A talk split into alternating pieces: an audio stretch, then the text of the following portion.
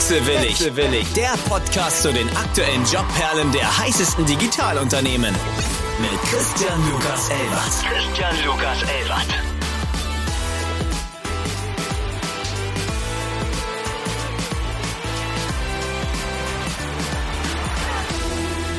Einen wunderschönen guten Morgen an alle Wechselwilligen da draußen. Ich habe heute das Vergnügen, mit einem Startup von 1985 zu sprechen. Es war damals ein Startup und heute bestimmt es die Cybersecurity-Szene mit. Ein super interessantes Thema. Heute befassen wir uns ebenfalls ein bisschen mit der KI in aller Munde und da das Thema zum allerersten Mal bei uns im Podcast auftaucht, habe ich mir gedacht, ich frage doch ChatGBT, wie dieser dieses ein Intro schreiben würde. Und daher lege ich nochmal los. Herzlich willkommen zur neuesten Folge von Wechselwillig, dem Podcast, der Ihnen Einblicke in die spannende Welt des IT-Sicherheitssektors bietet. In dieser spannenden Podcast-Folge werden wir nicht nur die Welt der IT-Sicherheit eintauchen, sondern auch hochaktuelle Themen widmen, wie dem Einfluss künstlicher Intelligenz auf den Bewerbungsprozess. Bla, bla, blub, ähm, ist mir ein bisschen zugesetzt. Aber an dieser Stelle möchte ich recht herzlich einmal Stefan Karpenstein und Karina Franke, beziehungsweise in der anderen Reihenfolge Karina Franke und Stefan Karpenstein begrüßen. Einen wunderschönen guten Morgen. Ja, hallo, guten Morgen. Guten Morgen. Also, ChatGPT hat es einmal versucht. Ich mache das lieber in meinen eigenen Worten. Was genau macht ihr bei G Data. Wir haben einmal Stefan, der über langjährige Erfahrung in der IT-Sicherheitsbranche verfügt und als Sprecher von G-Data oder G-Data, da müsst ihr mich gleich noch einmal genau aufklären, uns hoffentlich tiefere Einblicke in die Firmenkultur und die Vision der Produkte des Unternehmens geben kann. Und wir haben einmal Karina Franke, Teamleiterin Recruiting dabei, die vermutlich die KI-Anschreiben von echten unterscheiden darf und auch vor eine oder andere Challenge in den letzten Monaten gestellt wurde. Wer möchte uns etwas über G-Data, G-Data und die richtige Aussprache erklären? Das kann gerne ich machen. Also äh, du lagst mit der ersten Aussprache G-Data vollkommen richtig. Der vollständige Firmenname ist auch seit ein paar Jahren äh, G-Data Cyber Defense. Ich kann ein bisschen was zur Geschichte sagen. Du hast schon gesagt, wir sind Mitte der 80er Jahre äh, gegründet worden. Ja, als Start-up Damals gab es den Namen Startup, aber glaube ich noch nicht äh, wirklich. Und wir sind damit auch älter als Google oder Meta beziehungsweise als Facebook äh, gegründet. Die sind nach uns gegründet worden und wir können uns dafür rühmen, dass wir quasi weltweit das erste Antivirenprogramm entwickelt haben. Aber die Welt hat sich natürlich auch in den letzten 40 Jahren äh, sehr viel weiterentwickelt und deswegen bieten wir halt viel mehr Produkte an und deswegen auch unsere Namensveränderung. Da geht es halt wirklich um ganzheitliche IT-Sicherheit. Ich muss sagen, ich glaube, mich zu erinnern, auf meinem allerersten PC war ein Antivirenprogramm von G-Data drauf. Also, ich, ist, glaube ich, nicht so unwahrscheinlich, oder? Nein, das äh, kann, kann durchaus sein. Also unsere Zielgruppen sind ja sowohl Unternehmen als auch Privatanwender und es gibt viele andere Unternehmen auch, die das anbieten. Wir haben halt noch eine ähm, ein Alleinstellungsmerkmal. Wir sind halt im äh, Markt das einzig deutsche Unternehmen. Wie viele Mitarbeiter seid ihr denn inzwischen? Wir sind mittlerweile bei fast 600 und alle hier in Bochum beziehungsweise im Vertrieb natürlich in Deutschland weit aufgestellt. Aber alles, was so Support, Entwicklung angeht, das passiert alles hier an unserem Unternehmensstandort in Bochum, wo ich auch gerade sitze.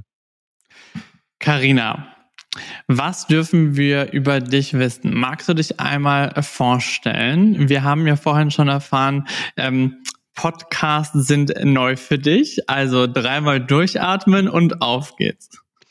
Äh, ja, du hast mich ja gerade schon ein bisschen vorgestellt. Ich bin die Teamleitung im Recruiting bei Gedata.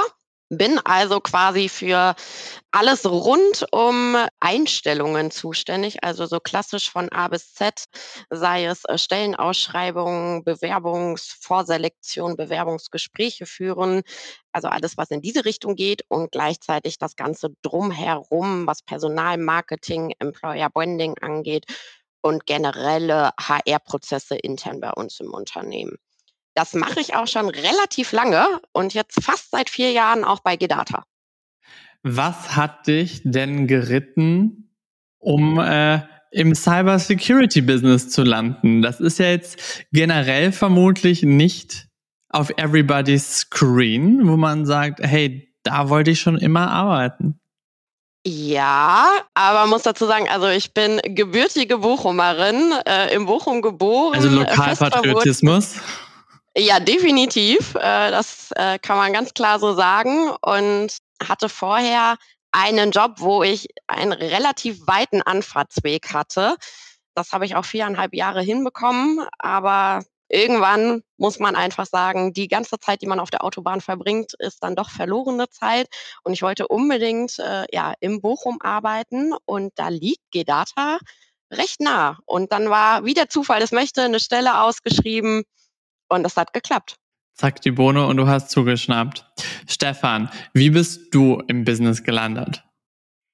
Ich habe einen etwas ungewöhnlichen äh, Weg hingenommen. Ich bin von Hause aus studierter Theologe, das vielleicht mal so als kleinen Fun Fact und mache schon seit über 20 Jahren Unternehmenskommunikation und bin so vor zehn Jahren in den Bereich IT reingekommen und habe da sehr schnell festgestellt, dass IT-Sicherheit ja wirklich so ein spannendes Thema ist, weil es auf der einen Seite eine technische Komponente hat, aber auf der anderen Seite halt auch eine ähm, menschliche Komponente hat, also wo es wirklich auch darum geht, letztendlich, dass wir als Menschen ja auch ein bisschen was ja für die digitale Sicherheit tun können ich sage jetzt mal, äh, Passwörter nutzen, Computer sperren, solche Dinge, also sich nur auf äh, ja, Antivirensoftware oder andere Lösungen zu verlassen, reicht heutzutage leider nicht mehr aus.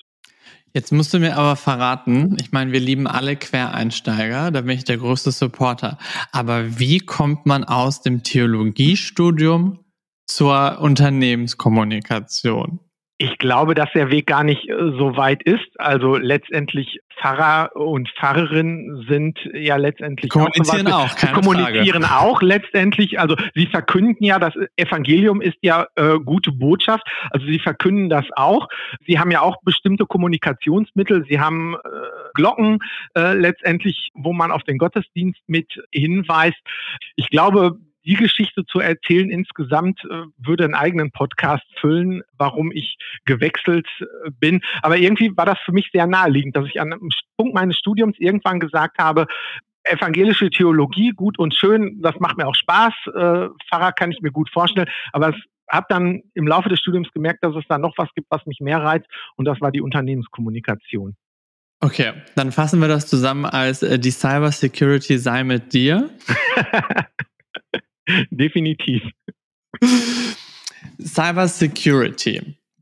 Ist das, ich hatte letztens schon ein Gespräch mit jemandem drüber, Ihr seid ja in den 80er, 90ern eine starke B2C-Brand gewesen. Ihr habt gerade eben schon erwähnt, dass ihr natürlich auch B2B-Produkte habt. Jetzt ist das natürlich ein Thema, was nicht jeder auf dem Schirm hat. Wie wichtig ist es für euch, eine Employer-Brand für Bewerber aufzubauen, um Leute nach Bochum oder in die Cybersecurity zu locken? Also man muss sagen, wir sind ja hier in Bochum schon äh, so eine kleine IT-Sicherheit Hochburg, kann man so nennen. Ähm, die Ruhr-Universität Bochum war damals eine der wenigen Universitäten, die einen Studiengang im Bereich IT-Sicherheit angeboten hat. Also quasi kleines äh, Start-up in diesem Falle. Und das haben wir uns relativ früh dann zu Nutzen gemacht, sodass wir im Bochum recht gut vernetzt sind und auch recht bekannt sind. Darüber hinaus wird es dann natürlich schwierig und da IT-Sicherheit im Zuge der Digitalisierung auch ein immer wichtigeres Thema wird, haben natürlich auch andere Hochschulen und Universitäten nachgezogen, bieten auch da Studiengänge an. Und da gilt es halt, dass wir uns bekannt machen und dafür ist halt die Employer Brand äh, schon recht wichtig. Wenn ich mir jetzt unter euer Unternehmen angucke, vom Split her an den Mitarbeiterinnen, Carina, wie viele Tech-Stellen musst du rekrutieren? Darf ich mir das vorstellen, dass das 80 Prozent Developer und Techies sind? Oder hast du wirklich den ganzen Blumenstrauß dabei? Also wir haben tatsächlich den ganzen äh, Blumenstrauß dabei. Ähm, wir sind ein ganz normal aufgestelltes Unternehmen mit einer Buchhaltung, mit einer Marketingabteilung, mit einer Kommunikationsabteilung. Das heißt, wir haben auch im kaufmännischen Bereich äh, zwischendurch Stellen. Aber natürlich liegt unser Schwerpunkt in der Entwicklung und bei ja, den Entwicklern oder den Spezialisten für Cybersecurity. Und ja, prozentual hast, liegst du, glaube ich, gar nicht so falsch äh, mit deinen 80 Prozent. Würde ich im Groben, kommt natürlich immer drauf an, ist äh, immer die Frage, wo wollen wir gerade wachsen oder wo ist vielleicht auch eine natürliche Fluktuation vorhanden und was müssen wir dann ähm, besetzen. Aber in der Regel sind es natürlich mehr technische Stellen, weil einfach der Bereich auch viel größer ist als ähm, die anderen Bereiche. Ah, sind das alles deutsche Talente, die ihr holt, oder musst du wirklich sehr viel international rekrutieren? Wir rekrutieren tatsächlich nur deutschlandweit. Ähm, das ist äh, für uns im Unternehmen und für unsere Produkte ja Made in Germany. Und dementsprechend, wie Stefan gerade zu Anfang gesagt hat, unser Unternehmenssitz ist hier in Deutschland, also in Bochum. Und dementsprechend brauchen wir unsere Entwickler auch hier vor Ort oder die Security-Spezialisten. Mega. Was möchten beziehungsweise Techies oder generell äh, G-Data-Enthusiasten, was schätzen die in ihrem Arbeitgeber? Was bietet ihr an, um kompetitiv auf dem Markt zu bleiben? Weil ich glaube, der Tech-Talent-War ist ja wirklich einer der größten im Recruitings. Da möchte man vor allem in der Königsdisziplin Sicherheit wahrscheinlich die Besten abgreifen. Wie macht ihr das? Ich glaube, gerade in der aktuellen Zeit und äh, ja, durch äh, die Corona-Pandemie ist ein ganz, ganz wichtiger Punkt äh, Flexibilität, sowohl ähm, beim Arbeitsort als auch bei der Arbeitszeit. Ähm, das ist zumindest so, wie wir das von unseren Bewerbern kennen, das, was gefordert wird. Und das bieten wir auch. Ähm, das macht natürlich der Job eines Softwareentwicklers oder auch ähm, Cybersecurity-Spezialisten ein bisschen einfacher. Die können von zu Hause aus arbeiten und äh, dementsprechend dürfen sie das auch bei uns. Ähm, sie dürfen natürlich auch gerne hier auf den Campus kommen. Auch hier haben wir natürlich so einige Benefits, die mittlerweile ganz klassisch sind. Da hebt man sich jetzt auch nicht mehr großartig mit der vor. Es hat jedes zweite oder jedes Unternehmen mittlerweile der sogenannte Obstkorb, über den immer gelästert wird. Den gibt es bei uns auch. Der ist aber zwischendurch auch mal ganz gut zu gebrauchen. Ja, man versucht halt wirklich mit einer guten Unternehmenskultur die Mitter oder ja, die Bewerber halt auch anzulocken. Das ist, glaube ich, auch ein ganz, ganz wichtiger Punkt, dass man sich einfach in seinem Arbeitsumfeld auch wohlfühlt. Also es geht ja nicht nur darum, was biete ich alles an monetären Anreizen, sondern was tun wir auch ähm, für unsere Mitarbeiter. Und da ist bei Gedata das tatsächlich so, dass hier die Mitarbeiter sehr, sehr wichtig sind und dementsprechend auf deren Wünsche und Bedürfnisse auch eingegangen wird. Du hast gerade schon Campus gesagt. Ähm, ist das einfach der Begriff für euer Bürogebäude oder kann ich mir das wirklich als großes Areal vorstellen? Das kannst du dir wirklich als großes Areal vorstellen. Das ist vor allen Dingen auch jetzt schwer im Podcast zu beschreiben. Also ähm, es ist ein denkmalgeschütztes Gebäude. Das ist in den 1910er Jahren gebaut worden für ganz andere äh, Zwecke. Und wir haben uns hier quasi auch sukzessive ausgebreitet. Wir haben dieses Gebäude, glaube ich, vor knapp zehn Jahren gekauft und umgebaut. Es ist von außen halt wirklich ein schöner Backsteinbau, aber von innen halt modernste Technik. Wir haben hier auch ähm, eine gute Anbindung an den ÖPN ÖPNV. Hinter uns läuft direkt einer der alten äh, Trassen, Bahntrassen im Ruhrgebiet, die mittlerweile als Radwege zur Verfügung stehen. Also man kann auch äh, bequem mit dem Fahrrad zu G-Data kommen, was durchaus auch viele Kollegen machen. Also es ist wirklich auch ein Campus. Wir bieten, haben eine eigene Eventhalle hier, wo wir Veranstaltungen durchführen, auch externe Veranstaltungen. Das ist vom Austausch ganz gut. Also von daher, das ist jetzt ein Begriff, der sich vielleicht auch ein bisschen an anderen Unternehmen, also ich glaube, die äh, Telekom hat ja auch ihren äh, Campus, aber ähm, es fühlt sich schon auch mehr wie ein Campus tatsächlich an. Also es ist nicht einfach quasi aus der U-Bahn-Station in ein Bürogebäude reingehen. Ich sehe im Hintergrund Kaffee geholt, Daten weg. Ich hoffe, das ist euch noch nicht passiert. Nein, bis, bis jetzt noch nicht. Also, wobei Kaffee bei uns auch ein ganz gutes Stichwort nochmal. Du hattest ja vorhin das Thema Unternehmenskultur äh, angesprochen und ähm, ich spreche gerade davon, dass auch Events hier stattfinden. Und immer wenn man Besuchergruppen nachher fragt, irgendwie, was hat euch denn bei Gedata gut gefallen, dann sagen die, ihr habt ein super geiles Gebäude und euer Kaffee schmeckt super was damit äh, zusammenhängt, glaube jetzt ist man wieder so ein bisschen beim Brotkorb so an, an der Stelle, aber äh, wir haben da quasi noch was oben drauf gelegt. Wir haben nämlich ein eigenes Café mit einem Barista und einem eigenen Kaffee, den wir quasi selbst äh, rösten. Also der wird als Rohkaffee gekauft. Das ist schon was sehr Besonderes. Also mich holst du damit ab. Ich reise mit meinem eigenen Kaffeegerät in den Urlaub, ja, dementsprechend. Du bist gerne. Da bin ich leider ein bisschen versaut. Ja, also, wenn du in Bochum bist, äh, ruf an, komm gerne vorbei. Ich komme vorbei und ich werde ihn testen. Worüber wir heute sprechen wollten, ist natürlich auch der Impact von der künstlichen Intelligenz auf Bewerbung beziehungsweise auch auf Anschreiben.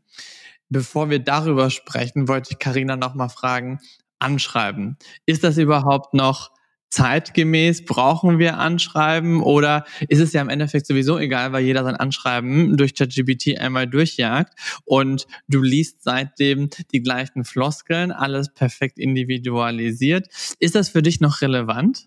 Also es kommt drauf an. Es ist ein äh, sehr kontroverses Thema, glaube ich, ähm, ob Anschreiben Auch das lieben wir, notwendig sind oder nicht. Ja, ich würde sagen, dieses ähm, ganz klassische Anschreiben, so wie man es noch von früher äh, kennt, das hat ähm, ausgedient.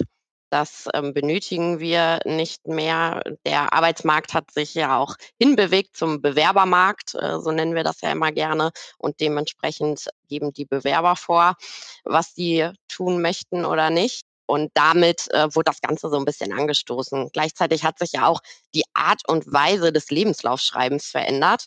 Also ganz, ganz früher war es ja wirklich nur so, dass man seine Position aufgelistet hat im Lebenslauf. Mittlerweile bietet so ein Lebenslauf ja viel mehr Informationen. Es werden stichpunktartig kurz aufgeschrieben, was man denn in den jeweiligen Stationen für Tätigkeiten hatte und so weiter. Dass man dieses klassische Anschreiben an sich, finde ich, gar nicht mehr unbedingt braucht, beziehungsweise es gar nicht unbedingt den Mehrwert bietet, weil es in der Regel nur eine Zusammenfassung des Lebenslaufes ist. Und äh, den habe ich ja in der Regel auch.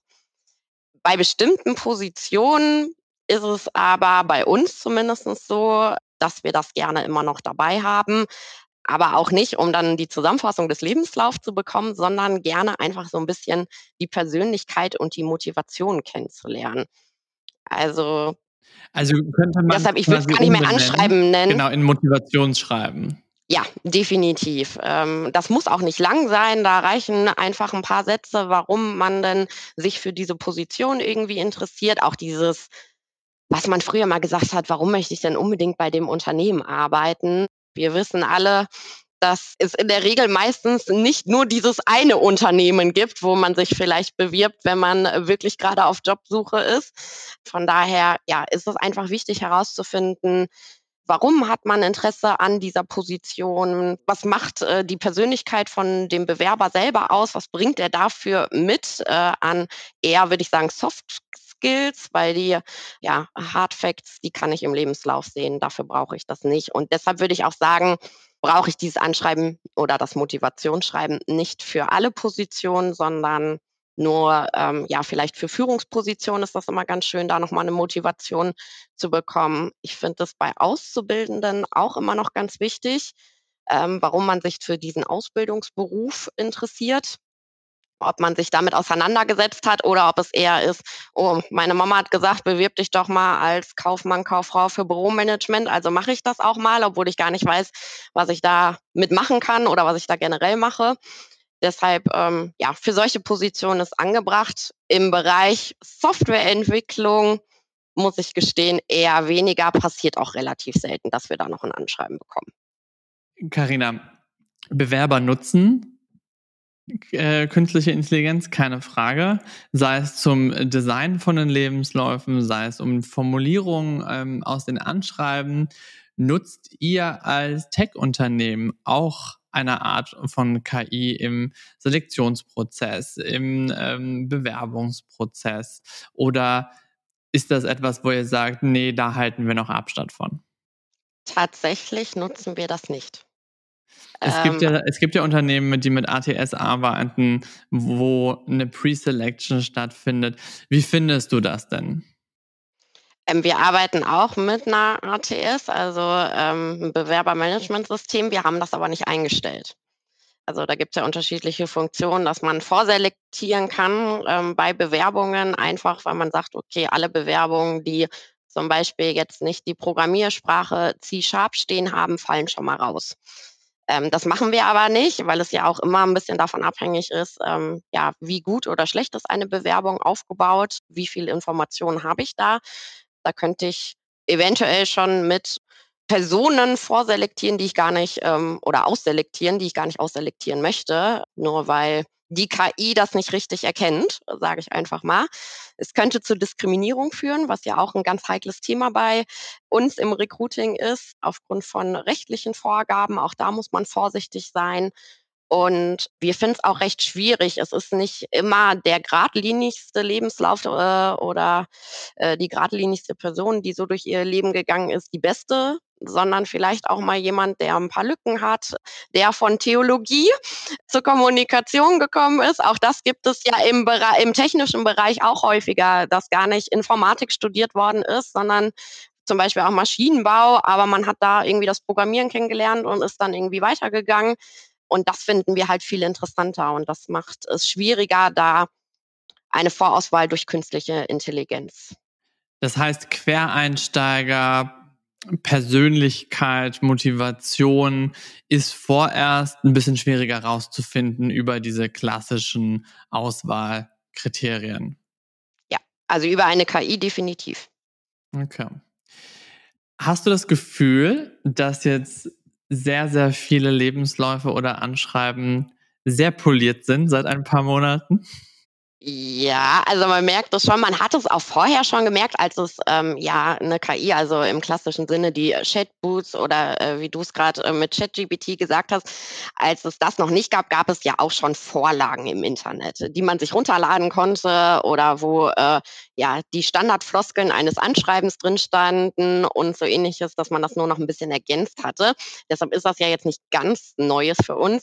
Aber man merkt natürlich auch gerade bei der jüngeren Generation, dass ja sehr, sehr ähnliche Anschreiben auf einmal kommen mit den gleichen Wortlauten, wo man sich schon denkt, okay, also entweder gut aus dem Internet kopiert oder ChatGPT beziehungsweise ein anderes Programm hat es äh, vorformuliert.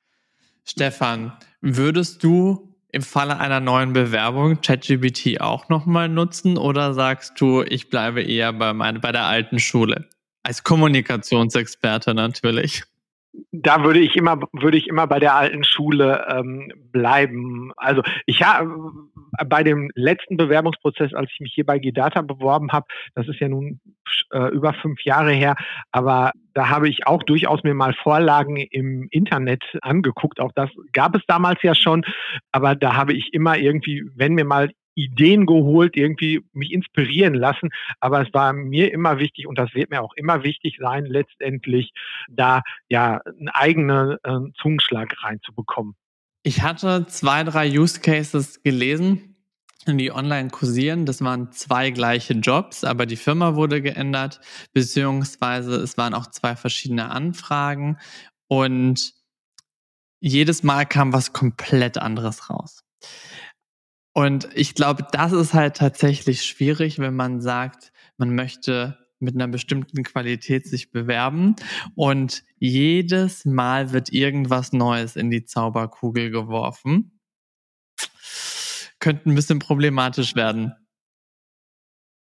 Stefan, früher gab es natürlich auch das ganz klassische Bewerbungstraining in der Schule oder auf den fortführenden Schulen, ähm, wo verschiedene Formulierungen, Sätze einem eingepflegt wurde, wie man sich bewirbt. Hiermit bewerbe ich mich für, dann muss der Bezug davor irgendwo gebildet werden.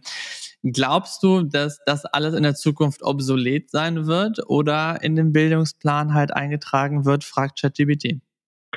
Also ich habe mich nie an diese äh, Vorformulierung gehalten. Also ich erlebe es gerade bei meinen eigenen Kindern, die jetzt studieren und sich für Jobs, Aushilfsjobs bewerben, äh, die auch sagen, das klingt doch schrecklich, was da äh, passiert. Aber die fragen nicht ChatGPT, sondern die formulieren dann lieber selber, weil sie auch sagen, das hat mehr Persönlichkeit. Ich finde das schön, wenn ich denen ein bisschen Hilfestellung geben kann dabei, aber ChatGPT war bis jetzt für sie noch keine Alternative oder keine Hilfestellung, weil ich glaube, das war denen dann auch zu generisch.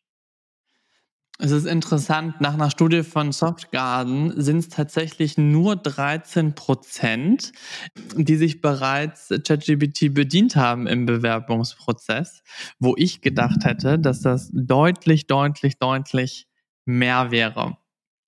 Karina, hast du schon etwas gesehen auf dem Bewerbungsstapel, wo du sagen würdest, das ist definitiv ein KI-Fail?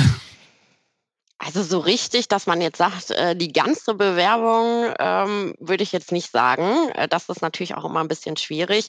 Aber ja, wie schon erwähnt, man liest halt immer wieder die gleichen. Also wir hatten das tatsächlich das war jetzt vor der Chat-GPT-Zeit oder gerade zu Beginn. Ich glaube, letztes Jahr war das bei der auszubildenden Rekrutierung, dass wir von zwei Personen wirklich haargenau das gleiche Anschreiben bekommen hatten und diese beiden Personen wirklich nichts miteinander gemeinsam hatten. Also weder irgendwie gleiche Schule, äh, gleicher Wohnort oder so, dass man sagen könnte, oh, vielleicht haben die sich gekannt und haben einfach mal gedacht, wir schreiben das zusammen, sondern es war wortwörtlich das gleiche. Ist jetzt die Frage, ob es dann von ChatGPT stammte oder eher, ich habe es mir aus dem Internet runtergeladen.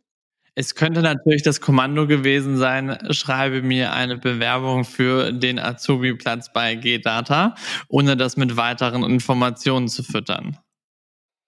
Ja, das ist durchaus möglich und das ist, glaube ich, auch die Schwierigkeit einfach bei äh, ChatGPT. Wenn man es so macht, dann kommt nichts Gutes bei raus. Man muss äh, ChatGPT schon mit wirklich vielen Informationen füttern, um da ja ein persönliches Anschreiben zu haben und kein generisches. Ich glaube, als Werkzeug ist es nicht verkehrt und spricht auch nichts dagegen, dass man das nutzt aber halt als Werkzeug, wenn man vielleicht mal nicht weiß, wie soll ich den Satz formulieren, einfach mal reinschreiben oder entsprechend seine eigenen persönlichen Gründe für die Bewerbung und sowas einzugeben, dass äh, ChatGPT daraus einen Text schreibt. Wobei man da natürlich wieder auch vorsichtig sein muss, weil man nicht genau weiß, was macht das Unternehmen hinter ChatGPT mit diesen ganzen Informationen, die man da eingibt. Auch da immer ein bisschen vorsichtig. Je mehr Daten man über sich preisgibt, kennen wir ja alle, ist äh, vielleicht auch nicht immer gut. Aber als Werkzeug möchte ich das gar nicht schlecht reden und kann das äh, bestimmt hilfreich sein. Auch wir nutzen das manchmal, wenn wir vor Stellen, also von der vom Verfassen von Stellenanzeigen stehen und einfach mal nicht wissen, wie soll ich das denn jetzt ausdrücken oder so. Da fragt man halt auch mal nach, ob es da eine gute Formulierung oder so gibt. Dafür ist es äh, auf jeden Fall vorteilhaft. Stefan, wenn du den jungen Talenten da draußen einen Tipp geben könntest, was wäre dieser? Für den Bewerbungsprozess jetzt oder? Äh Für den Bewerbungsprozess, sei es allgemein oder bei G-Data, wenn man auf der Suche nach einer neuen Aufgabe ist.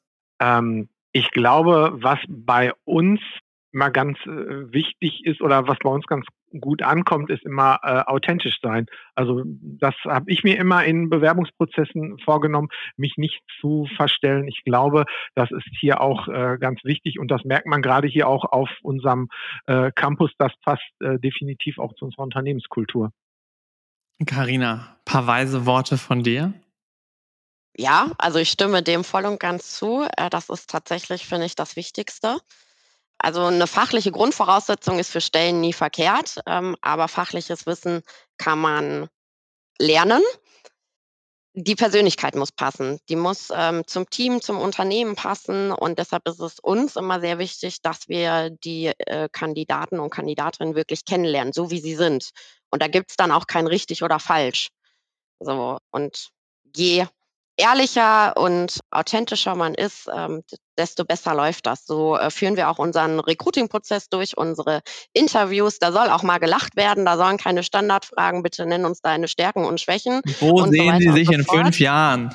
Äh, genau, richtig, sondern es soll einfach ein Austausch von beiden Seiten sein. Also man möchte sich einfach gegenseitig kennenlernen und uns ist auch ganz wichtig, dass man uns kennenlernt ähm, dass man weiß, wie ticken denn die Menschen so bei Gedata, wie tickt Gedata so und passt das einfach, weil äh, man verbringt so viel Zeit auf der Arbeit, das ist einfach auch wichtig, dass man sich wohlfühlt, äh, dass man auch Spaß hat. Nicht immer zu 100 Prozent ist es, ich glaube, in jedem Job gibt es Aufgaben, wo man sagt, oh Gott, die gehören jetzt nicht zu meinen Lieblingsaufgaben, wie zum Beispiel einen Podcast aufnehmen, aber ähm, noch nicht, noch nicht. Ich hatte in der letzten Folge mal mit jemandem drüber gesprochen, ob ich nicht so ein Undercover-Bewerber starte. Und in dem Fall wäre es ja ganz interessant. Ich lasse meine ganze Persönlichkeit auf eine Stellenausschreibung von euch, von KI, maßschneidern und schickt den mal bei euch in den Prozess.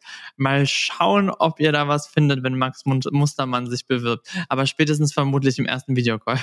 Wahrscheinlich, wenn du äh, es versuchst auf eine technische Stelle, wirst du ein bisschen gegrillt, was dann so technische Fragen angeht. Äh, da kann man, das kommt aber drauf an, auf welchem Level äh, der Kandidat ist, aber das kann schon auf ein äh, krasses Niveau gehen. Da sitze ich selbst als Recruiterin manchmal daneben und denke mir, okay, sprechen die gerade eine völlig andere Sprache? Ist das äh, Spanisch und Chinesisch?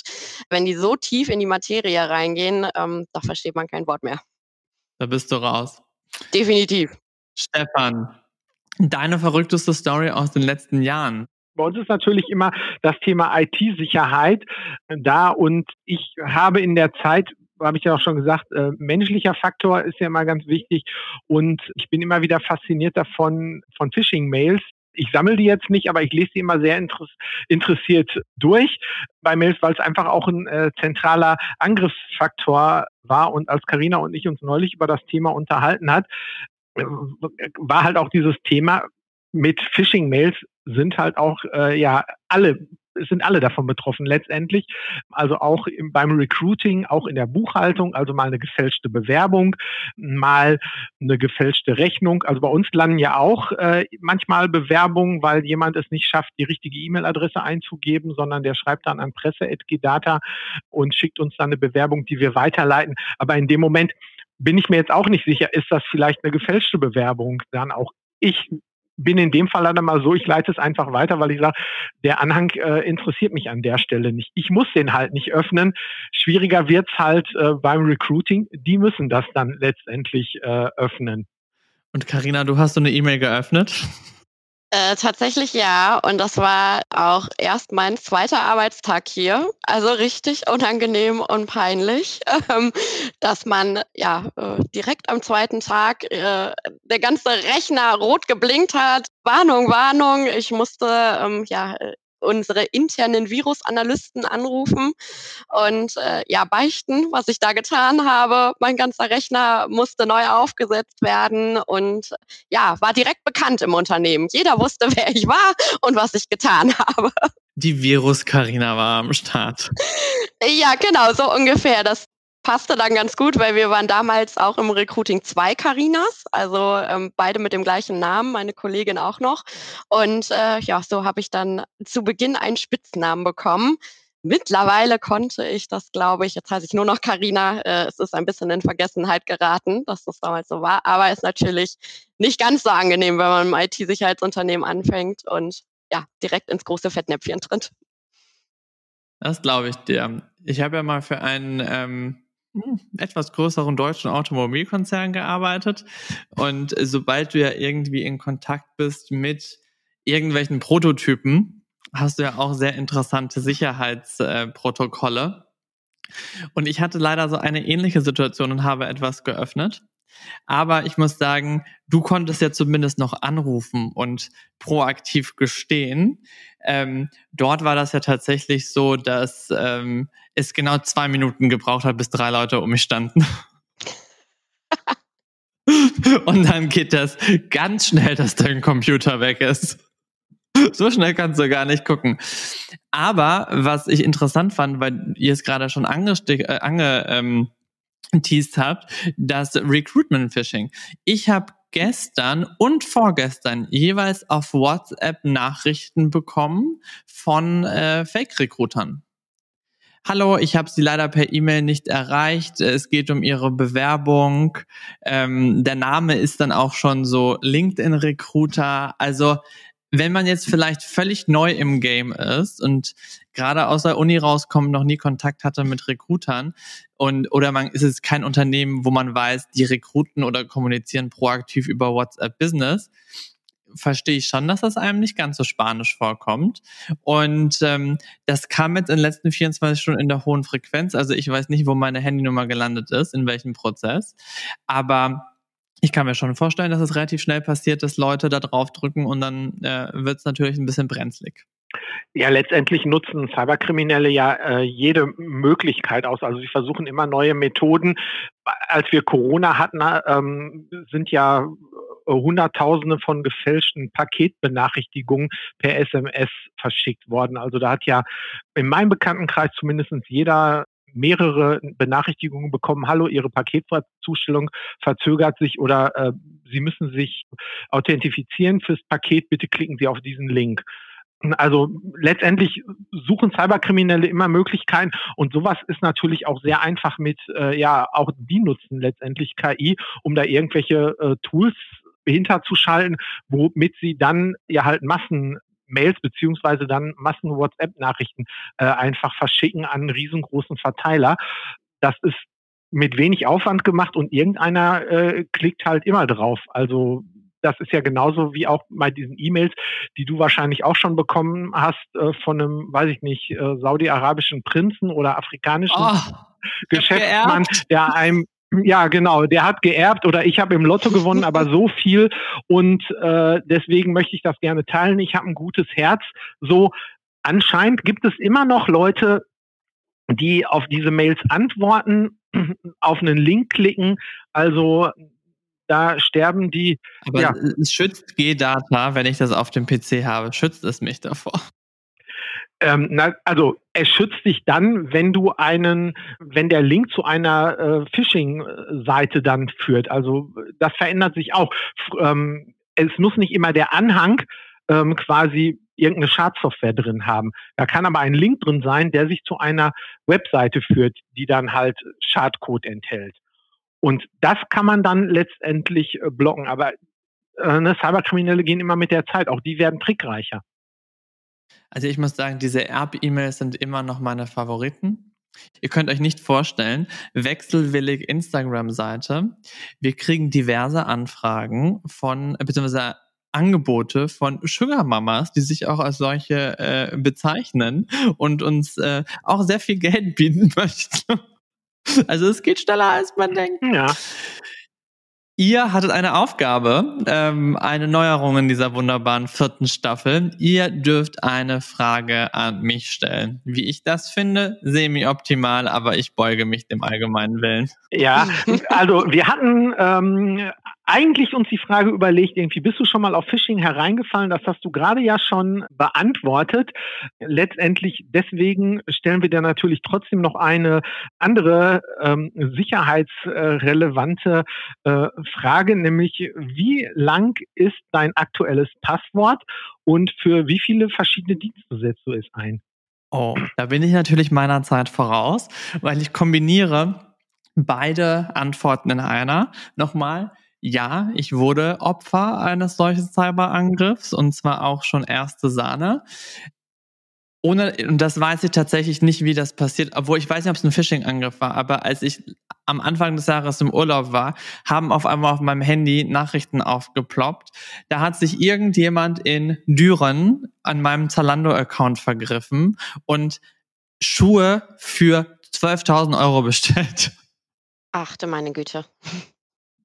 Und es waren keine schönen Schuhe, ja. Es war, glaube ich, wirklich die Tatsache, dass da irgendeine Brand drauf stand, dass man die im besten Fall irgendwie noch verticken kann. Ähm, ich habe das Gott sei Dank gesehen, aber man hat gesehen, wie die Nachricht aufgeploppt ist und sofort wieder verschwunden. Das heißt, die waren auch in meinem E-Mail-Account drin und haben die Benachrichtigungs-E-Mail sofort gelöscht. Hätte ich nicht zufälligerweise in dem Moment auf mein Handy geguckt, ähm, hätte ich da wahrscheinlich noch einen relativ großen Hassel gehabt. Und äh, konnte das dann bei Zalando Gott sei Dank relativ sto schnell stornieren. Ähm, deren Sicherheitsprotokoll hat mir aber weniger gut gefallen, weil sie konnten nicht einfach nur mein Passwort ändern, sondern sie haben meinen ganzen Account sofort gelöscht. was ein bisschen semi-optimal war, äh, beziehungsweise einfach unpraktisch, aber besser so. Und äh, die 12.000, 13.000 Euro Rechnung konnte storniert werden. Und ja, das war ein Passwort, was ich vielleicht an der einen oder anderen Stelle auch benutzt habe. Ähm, und seitdem nutze ich einen sehr tollen Anbieter, der mir für jedes meiner wunderbaren einzelnen Plattformen und Anmeldungen ein individuelles, sehr langes Kennwort mit Sonderzeichen in Groß- und Kleinschreibungen generiert. Hervor, hervorragend. Dafür gibt es, gibt es ein äh, Fleißkärtchen oder Smiley wahlweise. Das hoffe ich doch schwer. Also es hat mich sehr, sehr viel Zeit gekostet, überall diese neuen Passwörter einzurichten. Ne? Aber ich dachte mir, better be safe than sorry, ne? Ja, aber das ist quasi auch das, was wir immer wieder erleben. Äh, letztendlich, wir sagen dazu Lernen, Lernen durch Schmerz. Also ähm, ah. so, es ist äh, nicht nur bei äh, Privatkunden so, sondern auch bei Unternehmen, die mal sagen: Naja, ich bin eigentlich sicher, mir kann nichts passieren. Und irgendwann äh, wird das Unternehmen dann Opfer einer Cyberattacke. Und viele Unternehmen sind erst dann bereit, nochmal ihre Cybersicherheit auf den Prüfstand zu stellen und dann zu verbessern. Es gibt ja auch diese Unternehmen, die sich ja proaktiv in andere Unternehmen reinhacken, um so die äh, Lücken einmal aufzuweisen. Das ist auch ähm, eins unserer äh, Angebote, die wir machen. Das äh, Pen-Testing nennt sich das, einfach mal wirklich zu gucken, ähm, wie geht das. Die Kollegen können sehr schöne Geschichten erzählen. Oh, da wird es auch spannend. Ja, dürfen sie aber meistens nicht, weil sie NDAs unterschrieben haben und die sind sehr hart. Ach, Schade. Karina, Stefan, wir neigen uns dem Ende zu. Es hat mich sehr gefreut, euch beide kennenzulernen, mehr über G-Data zu erfahren, dem upcoming Security Valley of Germany. ja.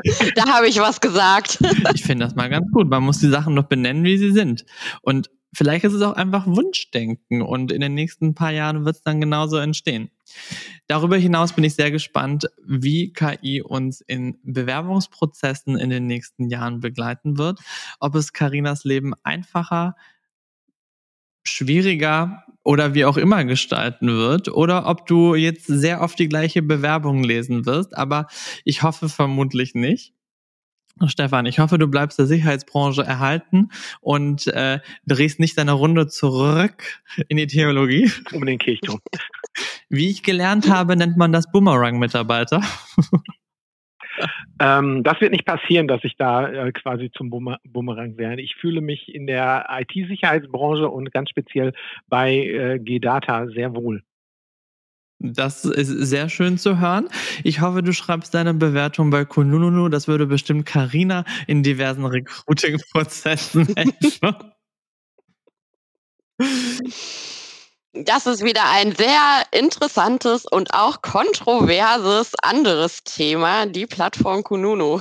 Da könnten wir vielleicht in Zukunft mal du, drüber wir sprechen. Wir können gerne nochmal sprechen. Daran soll es nicht scheitern. Dann bist du vielleicht das nächste Mal, würdest du es nicht mehr als Podcast aufgeregt bezeichnen, weil dann hast du es ja schon mal hinter dir. Ich finde, ihr habt euch super geschlagen. Für alle Wechselwilligen draußen, bitte einmal die Karriereseite von G-Data checken. Einmal die Tastatur aufwärmen, vielleicht nicht selbst losklimpern, das könnte ChatGPT machen, um Karinas Alltag ein bisschen zu erheitern. Und ich freue mich sehr zu hören, wie viele tolle Bewerbungen ihr von Wechselwilligen erhalten habt. Ich danke euch für eure Zeit und wünsche euch noch einen wunderbaren Nachmittag. Vielen lieben Dank. Äh, ja, und dir auch noch einen schönen Tag. Ja, vielen Dank.